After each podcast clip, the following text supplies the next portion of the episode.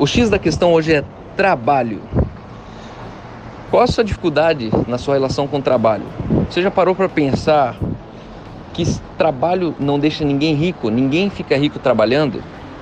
Isso que é o mais cruel sobre essa palavra tão que para algumas pessoas trazem tantos é, traumas, para outras pessoas é o propósito de vida. Mas você sabia que se trabalho deixasse alguém rico, a classe mais pobre social teria saído da pobreza?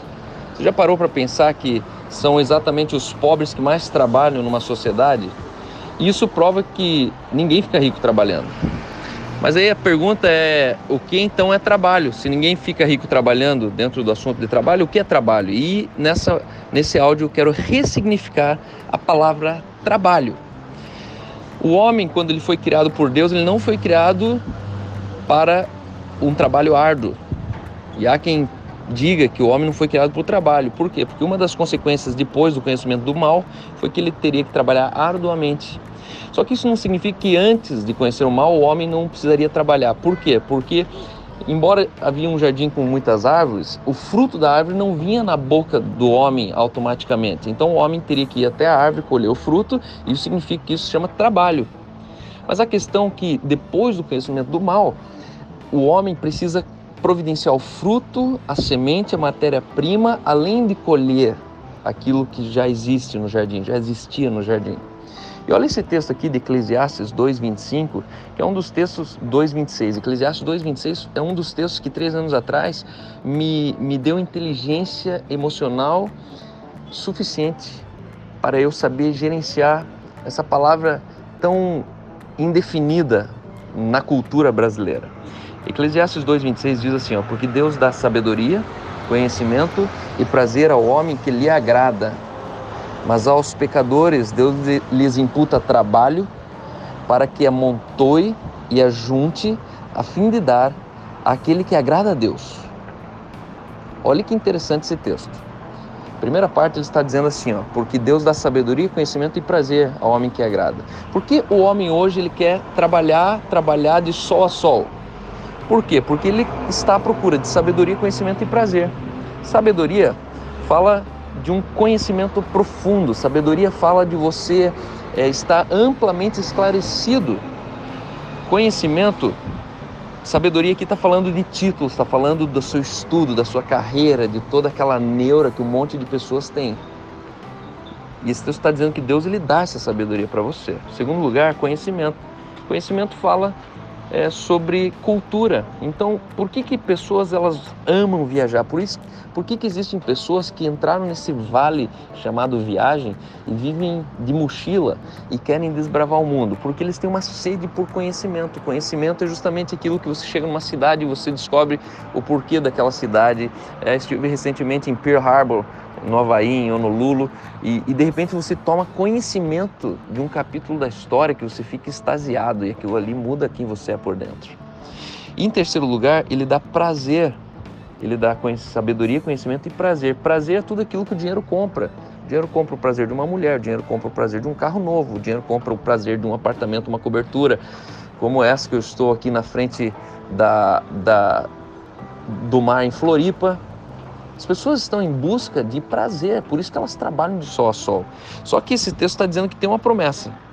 Deus dá sabedoria, conhecimento e prazer ao homem que lhe agrada. Então qual que é a moeda? Qual que é o princípio? Como que faz para cessar tudo isso? Agradando a Deus. Só que o texto não para por aí. Eu sugiro você até abrir ele na sua Bíblia. Eclesiastes 2:26, ele diz assim: Porque ao pecador Deus lhe imputa, Deus dá Deus põe trabalho para que ele amontoe e ajunte a fim de dar àqueles que agradam a Deus. Aí a, a minha pergunta é: ah, então quer dizer que a gente não precisa trabalhar? O trabalho é para o pecador?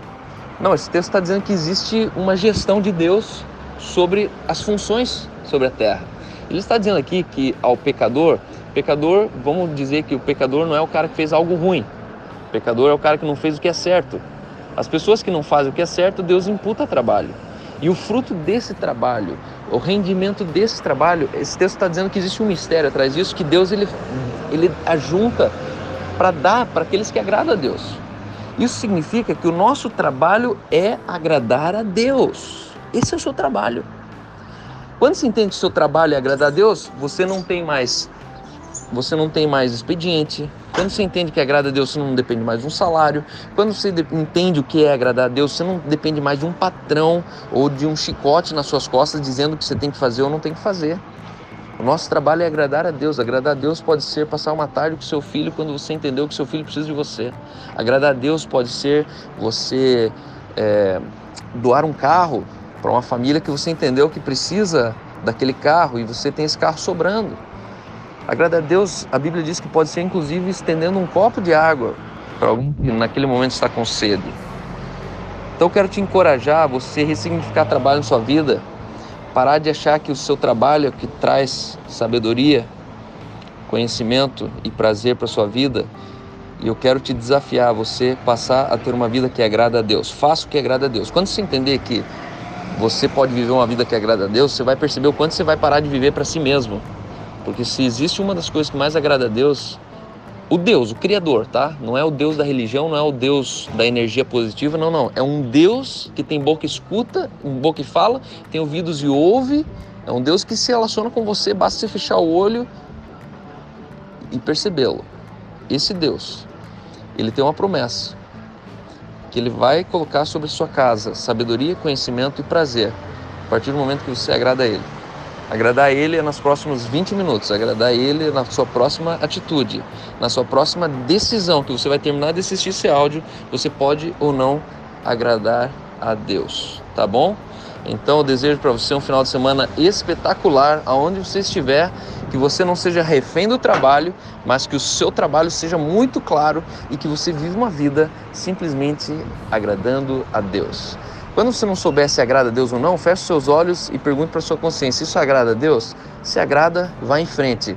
As pessoas vão falar que você é tolo, que você é burro. Algumas pessoas, como pessoas me criticam, vão falar que você precisa parar de ser vagabundo e ir trabalhar. Mas mal sabe eles que aquilo que você mais faz é o seu trabalho, agradar a Deus. Se a sua vida agradar a Deus, não se importe com sua reputação, não se importe com aqueles que estão de sol a sol morrendo, porque olha que crueldade é o trabalho. O trabalho é a capacidade do homem envelhecer e morrer para tentar se manter vivo. As pessoas estão trabalhando e envelhecendo porque o trabalho envelhece o homem para se manter vivo, ou seja, se eu não trabalhar, eu não vou ter dinheiro, se eu não trabalhar, eu não vou ter comida. E de fato a Bíblia diz: aquele que não trabalha, não come. Então não estou falando aqui para você parar de trabalhar. Eu estou falando para você fazer mais do que apenas trabalhar. Agradar a Deus, ter uma vida que agrada a Deus. Um grande abraço, tenha um, um excelente final de